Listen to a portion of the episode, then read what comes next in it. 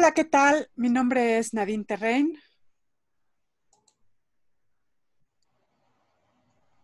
Hola, ¿qué tal? Yo soy Irene Torices.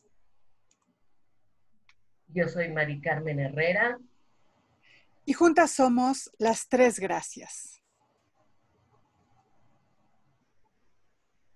El día de hoy vamos a hablar de eh, aglomerados. Irene Torices nos va a, a presentar algo acerca de justo los aglomerados. Vamos a ver qué tiene que comentarnos. Seguro será muy interesante para todos. Pues yo confío en que así sea.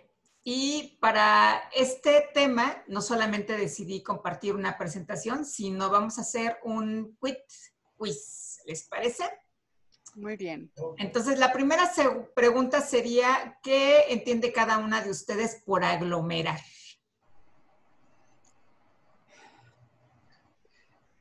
Yo creo que sería como conjuntar algo que como que no es, eh, como con bordes, como que no es muy parejo, pero que, que se conjunta, así como los muéganos, ahí más o menos. Eso me suena como aglomerado. Ok.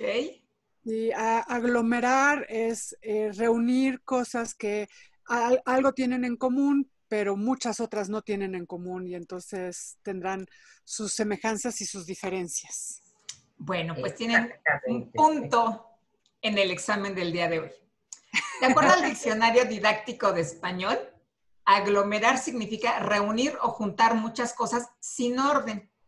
Por eso cuando vemos que hay un montón de gente, por ejemplo, aquí en la Ciudad de México y en, otras de la República Mexicana y del mundo, en el metro, decimos, es que había una aglomeración de gente impresionante. Y el diccionario académico de la lengua española simplemente dice que aglomerar es amontonar, no dice absolutamente nada más. Entonces sí, justo como decía Mari Carmen, es como una suerte de muégano en donde todos están ahí metidos o en donde todo está ahí metido, pero en realidad no hay un orden, como decía eh, Nadine. ¿Por qué decidí primero definir el término de aglomerar? Porque la humanidad a lo largo de toda su historia, desde antes de ser incluso Homo sapiens, tendemos a juntarnos por grupos. Y estos grupos no necesariamente tienen un orden o se juntan bajo un orden establecido desde las hordas, eh, los clanes, siempre ha habido esta tendencia ya a que una de las personas que forman parte de este grupo particular ponga, eh, sea quien lidere a este grupo humano y que eh, se distribuyan las tareas de manera que se garantice sobre todo la supervivencia del grupo. ¿Por qué decidí nombrar el día de hoy aglomerados a em, el, el tema en cuestión? Pues porque también en el mundo de las profesiones solemos agruparnos o aglomerarnos para hacer cosas, que son dos cosas distintas. Y generalmente cuando nos dedicamos a una profesión o a la prestación de un servicio, lo que hacemos es unirnos en asociaciones. De acuerdo a Martín, Martín perdón, y Monferrer, una asociación es una entidad que está constituida para prestar servicios que mejoren o sostengan la calidad de vida de la sociedad. Y esta asociación está formada por un grupo de personas que aportan su trabajo, esto es muy importante, de manera voluntaria para liderar la entidad. No están dedicadas al lucro personal de sus miembros y tienen un carácter no gubernamental. Esto va a ser, estos tres puntos van a ser muy importantes. Lo primero es que una asociación está al servicio del bien social. La segunda es que el trabajo se realiza de manera voluntaria. Si es pagado, ya no puede considerarse una asociación con carácter de beneficio social. Y lo tercero es que no tiene eh, ninguna alianza con los gobiernos. La mayoría de las instituciones que se conforman de profesionistas se eh, forman bajo el carácter de asociaciones civiles. Por eso para mí era importante justamente definir primero qué era una asociación. Ahora, hay otra entidad que puede em, formarse como una asociación civil, que es una federación. Y aquí vemos que Pérez y Merino nos dicen que la noción de federación tiene su origen en el latín federatio y hace referencia al acto de federar, es decir, de generar unión por medio de alianzas, ligas, fusiones o pactos entre diversas partes involucradas. En este caso, las federaciones sería la conjunción de diferentes asociaciones para un fin común. Por extensión, se conoce como federación entonces a aquella entidad, organismo o estado, porque también hay federaciones estatales que se forman a partir de dicha acción, de unir esfuerzos en común para poder garantizar una alianza o un pacto para un fin determinado. Y lo que les decía que también es una referencia de Pérez y Merino, muchos campos profesionales cuentan con federaciones que se dedican a investigar y dar a conocer los avances que se dan en dicha rama del conocimiento. Sobre todo las asociaciones de profesionistas que no se dedican a cuestiones, por ejemplo, deportivas, porque tenemos la Federación Nacional de Fútbol, tenemos la Federación Internacional de Fútbol, ellos seguramente también se dedicarán a la investigación, pero no quizá con el propósito de generar conocimiento, ni tampoco de investigar los avances en una rama del conocimiento profesional específica. Sin embargo, también a estas se les denomina federaciones. Y ya van a ver con lo que voy a cerrar, que seguramente ustedes lo recordarán en cuanto lo lean, respecto a lo que tendría que ser en realidad una federación. Una federación, en consecuencia, agrupa a todos los colegios, en el caso de el desempeño profesional en una rama específica, de acuerdo con las leyes que están vigentes en cada país. En el caso de México sería la ley del artículo quinto constitucional que rige o que regule el ejercicio de las profesiones. Estos colegios van a representar a una profesión en cualquiera de las especialidades reconocidas cuyos miembros pueden ejercer de manera independiente o en instituciones privadas o públicas su, su formación profesional. Entonces, para hacerlo quizá un poco más sencillo, los colegios, cuando existen más de cinco, pueden conformar en México una federación. Y esta federación va a agrupar a todas las especialidades reconocidas en este campo específico del quehacer humano para poder garantizar que se regule la práctica tanto a nivel público como a nivel privado y de manera independiente. Quienes conforman los colegios que integran una federación de profesionistas tienen una mayor conciencia de grupo, representan al gremio, son flexibles, poseen madurez en la toma de decisiones, reconocen el trabajo de calidad y se preocupan por la educación continua. ¿Qué opinan ustedes a este respecto? Que está maravillosamente utópico de pronto. Con la experiencia vivida, y creo que de pronto es utópico, ¿no? Porque esta parte de son flexibles, poseen madurez en la toma de decisiones y reconocen el trabajo de calidad y se preocupan sobre todo por la educación continua. Creo que, que es ah, algo a alcanzar y que se requiere pues ética, profesionalismo y realmente eh, una conciencia gregaria, ¿no? De pertenencia, pero no en la búsqueda de, de poder como puede ser al no ser lucrativo aparentemente, en otros momentos puede ser este, en obtención de dinero, eh, pero creo que mucho de, de, poder y a lo mejor desde el ego, que esta es la parte, ¿no? No sé es en todas las profesiones, pero sí creo que en la parte de eh, psicología o sexología sí creo que media mucho el ego, ¿no?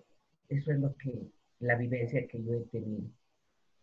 Me parece que, es una enorme responsabilidad esta parte que habla de representar al gremio eh, y que todos los demás son características que son necesarias para representar de manera eh, honrosa al gremio, Eh, ser flexibles, tener madurez, reconocer la calidad del trabajo, porque además, si nos vamos a agrupar, pues necesitamos reconocernos unos a otros. Es mucho más fácil decir, tú lo hiciste mal, tú lo hiciste mal, que decir, oye, tú estás bien, tú, tú vas por buen camino, esto me interesa, vamos a, generar eh, una sinergia para mejorar el gremio.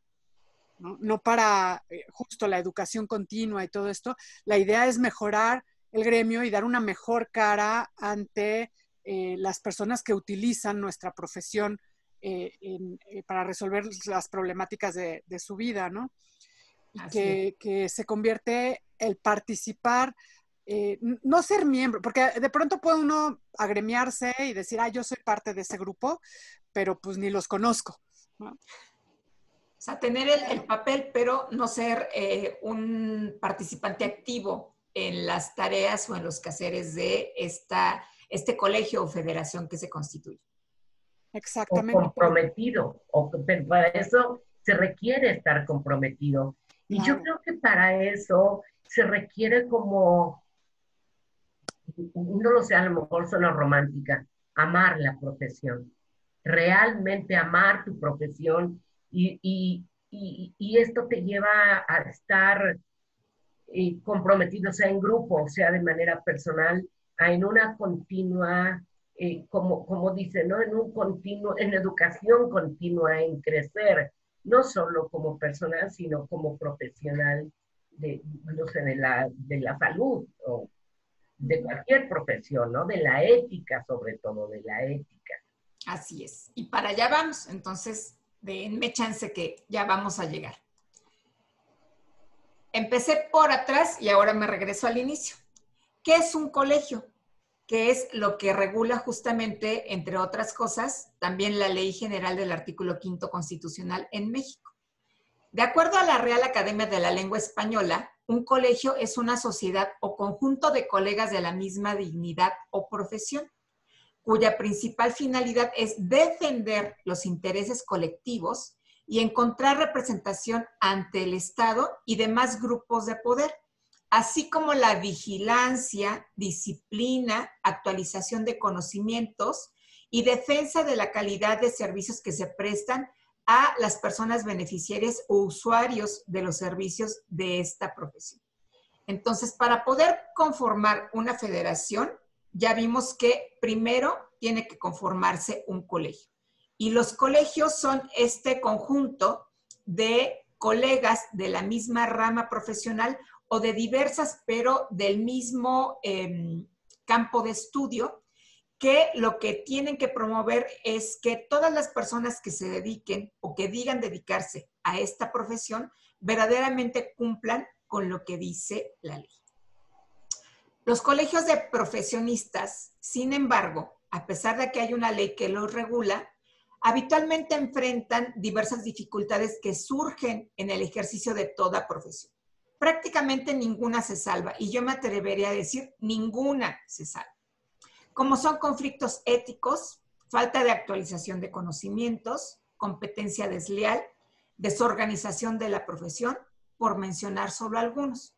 Y a mí me gustaría el día de hoy, de manera particular, hablar de la competencia desleal porque es algo de lo que se presenta de manera más frecuente de lo que nos pudiéramos imaginar. Entonces va la segunda pregunta para Mari Carmen y Nadine. ¿Qué entienden ustedes por competencia desleal?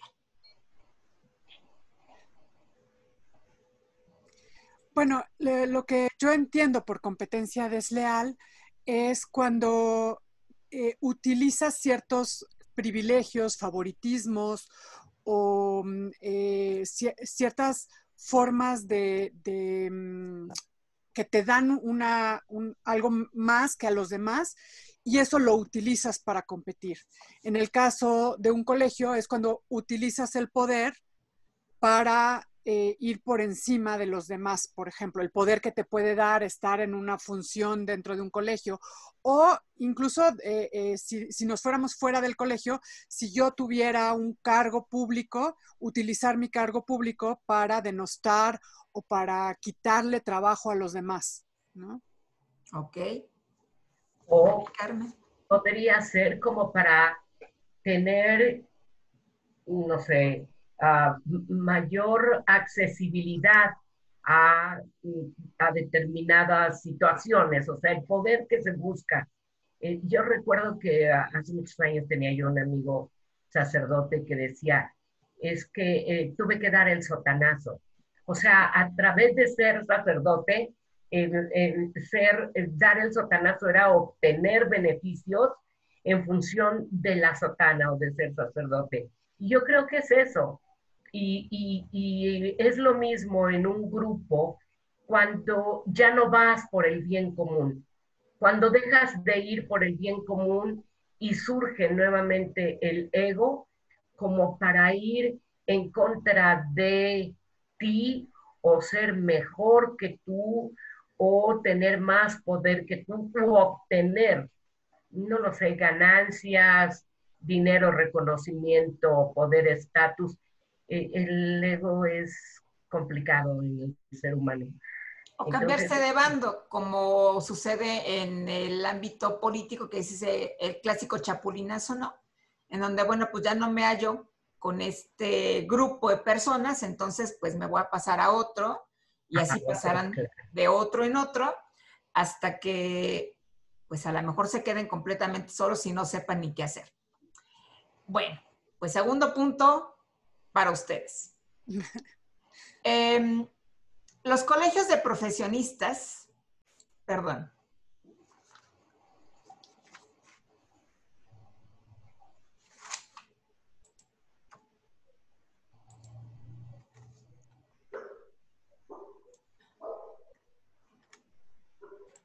Una disculpa, una falla técnica. Dentro de los, casos de competencia desleal, encontramos los actos de engaño y confusión. Y aquí estarían las otras dos preguntas. ¿Qué entienden ustedes por actos de engaño y qué serían entonces los actos de confusión? Porque la competencia desleal está em, enmarcado en comportamientos y prácticas que no son honestas para empezar dentro de la profesión y que afectan principalmente a quienes solicitan un servicio, como también lo habían mencionado ustedes. El más afectado no es en realidad él o la profesionista que preste el servicio, sino en realidad es quien lo recibe por parte de quien eh, se ostenta como parte, como profesionista en un campo específico del conocimiento. Entonces, vuelvo a repetir la pregunta, ¿qué serían para ustedes los actos de engaño y qué serían los actos de confusión? Uy, qué buenas preguntas haces, Mira, yo creo que los actos de engaño es como colocarme en una posición que realmente no tengo. Y si habláramos de la profesión, si yo no tengo, no lo sé, una cédula profesional, una eh, estudios, una preparación para erguirme como tal, ¿no? Como poder decir, este, ah, no lo sé, yo soy psicóloga cuando nada más tomé una formación de una manera semiformal y me erijo como, como psicóloga o psicólogo, que es parte de, de mucho de la comunidad, ¿no? Y este, yo creo que ese sería un acto de engaño. Y la de la confusión sería eh, los usuarios o las usuarias que confunden y como tomó y hace alguna técnica, no lo sé, de eh, de ejercicio eh, cree que es psicólogo, pero esa sería la confusión. Yo confundo de que tú seas una psicóloga o un psicólogo porque este, das consulta. ¿Sí me explico? Y esto abunda, gente que, que no tiene una preparación y que se dedica, no sé, tomó una formación de un año en desarrollo humano y, entonces ya se erige como psicóloga o psicólogo. Entonces, eso, eso es la parte que sería el de quien, eh, de quien es usuario o va a buscar el servicio, es, yo me confundo porque creo que, que es un psicólogo o una psicóloga, pero engaño es yo erigirme sin tener fundamentos o sin tener cédulas profesionales. Creo que en ese sentido, parte de la ética, necesitamos saber cuáles sí son nuestras limitaciones. Claro. Eso es algo que desgraciadamente en nuestro país abunda. No sé, en otros países creo que no, porque creo que en Estados Unidos, por ejemplo, es sumamente regulada esta situación, pero no en México. Nadie. El engaño es eh, eh, con un, o sea, propositivamente, con conciencia, eh, hacer creer a otros algo que es una mentira.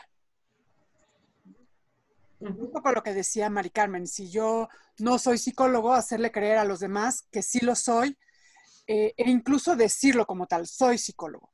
La confusión es más sutil, también tiene el propósito, pero no lo digo. Actúo como psicólogo, me presento no directamente como psicólogo, pero parece que soy psicólogo y dejo que las demás personas piensen lo que quieran. No, no, este, no aclaro las cosas diciendo, eh, no, yo no soy psicólogo o yo sí soy psicólogo, psicoterapeuta o, digamos la formación que uno quiera. Es, o, eh, bueno, en este caso estamos hablando del colegio eh, de, profesionales en sexología, pero incluso los médicos, ¿no? Puede ser que yo te recibo en un consultorio que tiene este, eh, mesa de exploración, que tiene toda, toda la forma de ser un consultorio médico. No soy médico, pero nunca lo aclaro. Y eso se presta a una confusión. Y si, y si llega, llega este, la, la COFEPRIS a reclamarme algo, pues yo nunca dije que era médico. Oiga, pero tiene un consultorio. Sí, pero en ningún lugar dice que yo sea médico. Así es. Por ejemplo, eso genera la confusión. Y el engaño es decir, sí, sí soy médico, sin serlo. Me parece. Bueno, lo que nos dice Lurisnow es que ambas prácticas son deshonestas, evidentemente, y son comportamientos contrarios a la buena fe. Y de nueva cuenta, a quien afectan principalmente es a quienes solicitan un servicio, en este caso profesional. Porque pues evidentemente no hay forma, a menos que tengamos nuestro título colgado en la pared y nuestra cédula profesional, que ahora al ser digital ya la vamos a poder también colgar en la pared, pues afectan principalmente el que nosotros, em, a, la, a la persona a la que se le está prestando un servicio. Y vamos a ver qué nos dice específicamente Luris Snow al respecto de los actos de engaño y los actos de confusión. Los actos de engaño son aquellos en los cuales se produce falsedad en la información de manera total o parcial. No es nada más el que yo diga, ah, pues nunca le dije que era este médico. La persona asumió que. Pero yo estoy finalmente brindando el servicio bajo el supuesto que tiene quien está contratando mis servicios.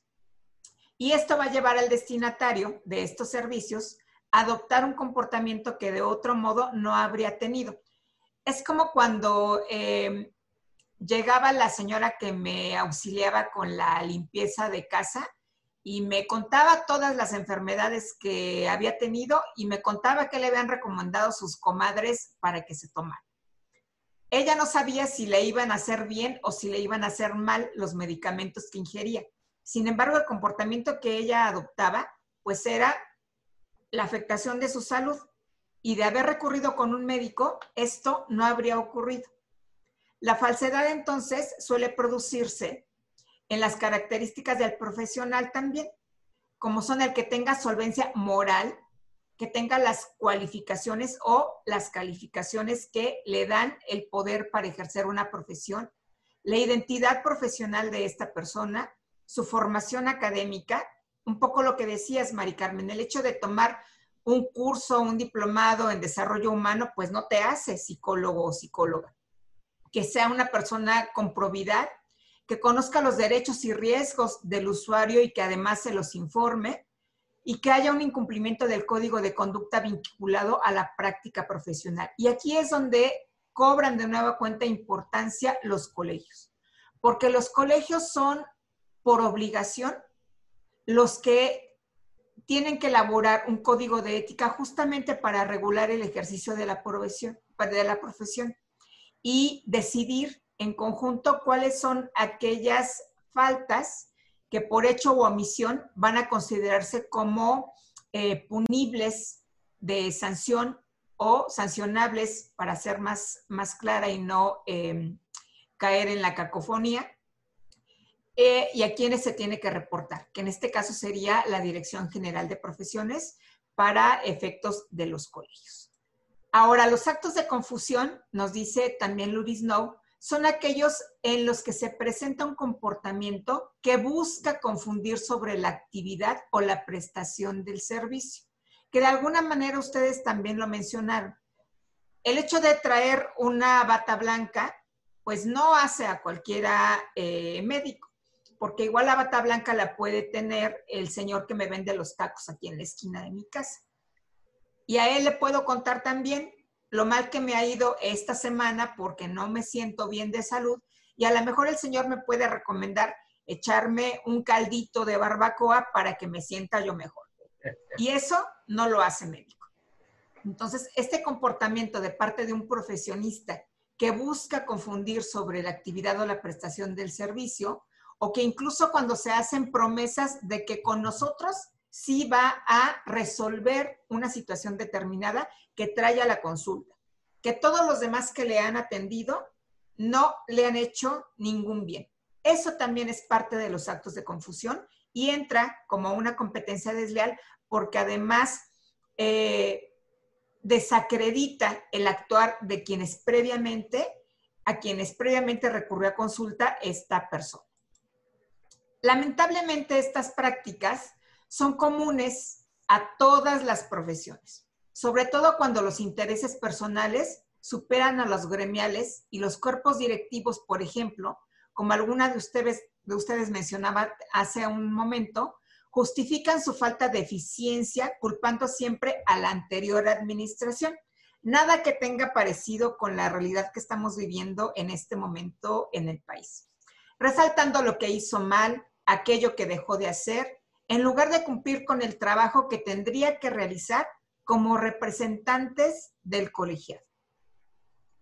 Mi tarea no es ver qué se hizo mal o qué se hizo bien, sino ver de esto que se hizo mal, qué puedo resolver y de lo que se hizo bien, qué puedo retomar para mejorarlo aún más. Esa sería la función, poniéndolo como ejemplo de quienes representan a un colegio para no caer en la competencia desleal. Y cuando nosotros nos encontramos con este tipo de prácticas, puede haber consecuencias importantes. No solamente puede haber, por ejemplo, eh, demandas por difamación de parte de quienes se sientan agraviados por estas acusaciones, sino que también lo que hacen es desacreditar no solamente a la persona de la que se está hablando mal, presumiendo un incumplimiento en su función, sino que desacreditan a todo el gremio en su totalidad. Porque, pues, por ahí hay un dicho que dice, pues no escupas arriba porque seguro te cae en la cara, ¿no? Aquí es algo que tendríamos que tomar en cuenta quienes estamos colegiados por cualquier profesión que desempeñemos para poder tenerlo en cuenta no solamente como una cuestión ética, como ya mencionaron ustedes, sino también para seguir siendo leales a la profesión que desempeñamos. Y algo que dije yo hace, pues ya más o menos un año, es que en un colegio de profesionistas no basta con ser amigo de todos los niños o jugar a Chabelo, derechos reservados el intentar ser amigo de todos los niños o de todas las personas que se dedican al ejercicio de una profesión puede dañar seriamente el prestigio de esta profesión que se asume. Pues en la intención de ser incluyente, con frecuencia se acepta la participación de cualquier persona que muestre interés en la profesión que desempeñamos, pero que puede carecer de las credenciales que le permitan ejercerla, sin ofrecer alternativas de profesionalización, homologación de estudios o certificación de saberes, si ya se han cursado estudios en la rama profesional en cuestión, pero no se cuenta con la documentación que permita ejercer, ejercer dentro de la legalidad. Este es el principal o una de las principales funciones de los colegios. Ver que todas las personas que se asocien o se agremien a ellos puedan tener la garantía de que están ejerciendo dentro de lo que establece de nueva cuenta, aunque lo repita hasta el cansancio, la ley del artículo quinto constitucional, que es la que regula el ejercicio de las profesiones. Y dentro de las obligaciones de, los colegios están justamente estas.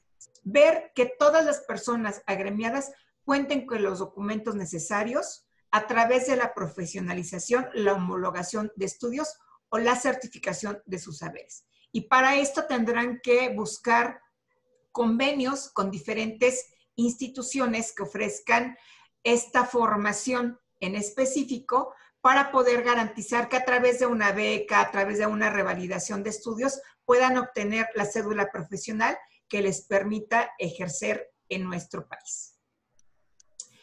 Y en 2016, Espino del Castillo nos dijo a un grupo de profesionistas de diferentes áreas reunidos en el auditorio de la Dirección General de Profesiones que el término colegio debiera utilizarse únicamente para designar a las asociaciones de profesionistas y las federaciones tendrían que constituirse exclusivamente por estas. El resto de agrupaciones educativas o de otra índole tendrían que ostentar otra denominación. Y esto lo traigo a colación al final porque dentro de nuestro país, pues muchos colegios que a lo que se dedican es a la educación básica, a la educación media o a la media superior, desde el punto de vista de Espino del Castillo, no tendrían que tener esta denominación. Y muchas federaciones, incluso de profesionistas, que son asociaciones civiles que han agrupado a otras asociaciones civiles, pues tampoco tendrían que denominarse federaciones. Pero al final fue algo que nos dejó como tarea Espino del Castillo, a quienes en esa reunión obtuvimos el reconocimiento como colegios de profesionistas en esa fecha, en el 2016, en diciembre del 2016. Pues hasta aquí mi participación y le cedo la palabra.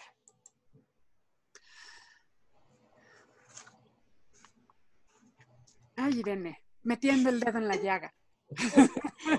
No es mi intención.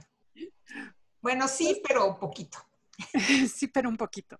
Sí, eh, eh, esta experiencia que hemos vivido juntas, inclusive eh, con respecto al, al proceso de agremiarnos y de darle toda esta estructura ética y formal al Colegio de Profesionistas en Sexología, pues ha tenido eh, en su camino como muchos tropiezos, ¿no? Y muchos de esos tropiezos, pues nos ha tocado vivirlos o padecerlos en carne propia. Diría más padecerlos porque no los provocamos, pero este, nos tocó tener que enfrentarlos. Así es. Y, y, eh, y sí deja muchos cuestionamientos al respecto. O sea, sí es importante profesionalizarnos, es importante eh, reconocernos entre nosotros y, tener como estos procesos de certificación que le den eh, certeza a los usuarios de quiénes somos, por qué estamos aquí, qué, nos este, avala para atender las problemáticas que presentan. Eh, pero al mismo tiempo fue de verdad tal padecimiento el que, el que enfrentamos que a mí sí me deja con cuestionamientos al respecto de si es posible eh, que trabajemos juntos sin tener competencia desleal, sin estarnos pisando los callos, sin, este, sin molestarnos unos a otros o querer ganarle al otro eh, o ganar credibilidad, pues acusando al otro de, no cumplir con, sus, con su función o su trabajo. y como bien dices, que termina siendo escupir para arriba y termina siendo una muestra de la incapacidad de quien hace estos señalamientos y sí, sí me cuestiona mucho, eh, en detrimento de los usuarios, el que, pues bueno, cada uno somos responsables de nuestra propia formación y de ser éticos y de buscar nuestro propio camino en este momento, ¿no? Porque no hay un, un grupo que, que esté realmente trabajando por el bien común del gremio. Totalmente de acuerdo. Trajiste igualmente recuerdos bellos y recuerdos interesantes como esta reunión con Espino del Castillo, ¿no? Cuando, cuando nos quedó así como muy claro y había como toda la, el anhelo de, formar un grupo, un grupo digno, un grupo ah, realmente, un colegio que, que fortaleciera y que por primera vez reconociera nuestra profesión como, como profesionales de la salud sexual con la dignidad que se merecen. Entonces ese fue el, el, el, anhelo, esa fue la ilusión de mi parte, por supuesto. Y como dice Nadine, ¿no? los resultados han sido, han sido, y ojalá ya no sean tan deteriorantes, como es como, eh, eh, como en lugar de dignificar la profesión, en lugar de fortalecer y darnos a conocer con este, no lo sé, con, este orgullo de ser profesionales de la sexología, este, sino como, eh, no lo sé, como si se fuera rompiendo este muégano, se fuera desmoronando, se fuera no, no sé, deteriorando. Se me imagina. Eh, desgraciadamente mencionaste algo muy cierto, ¿no? Como esta parte de, la administración en donde es hablar de lo que hizo mal el otro.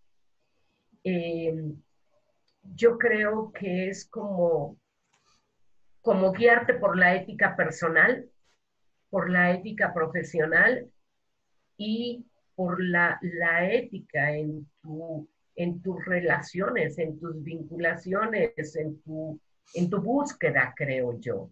Y como profesional, creo que lo más importante, creo que la, ética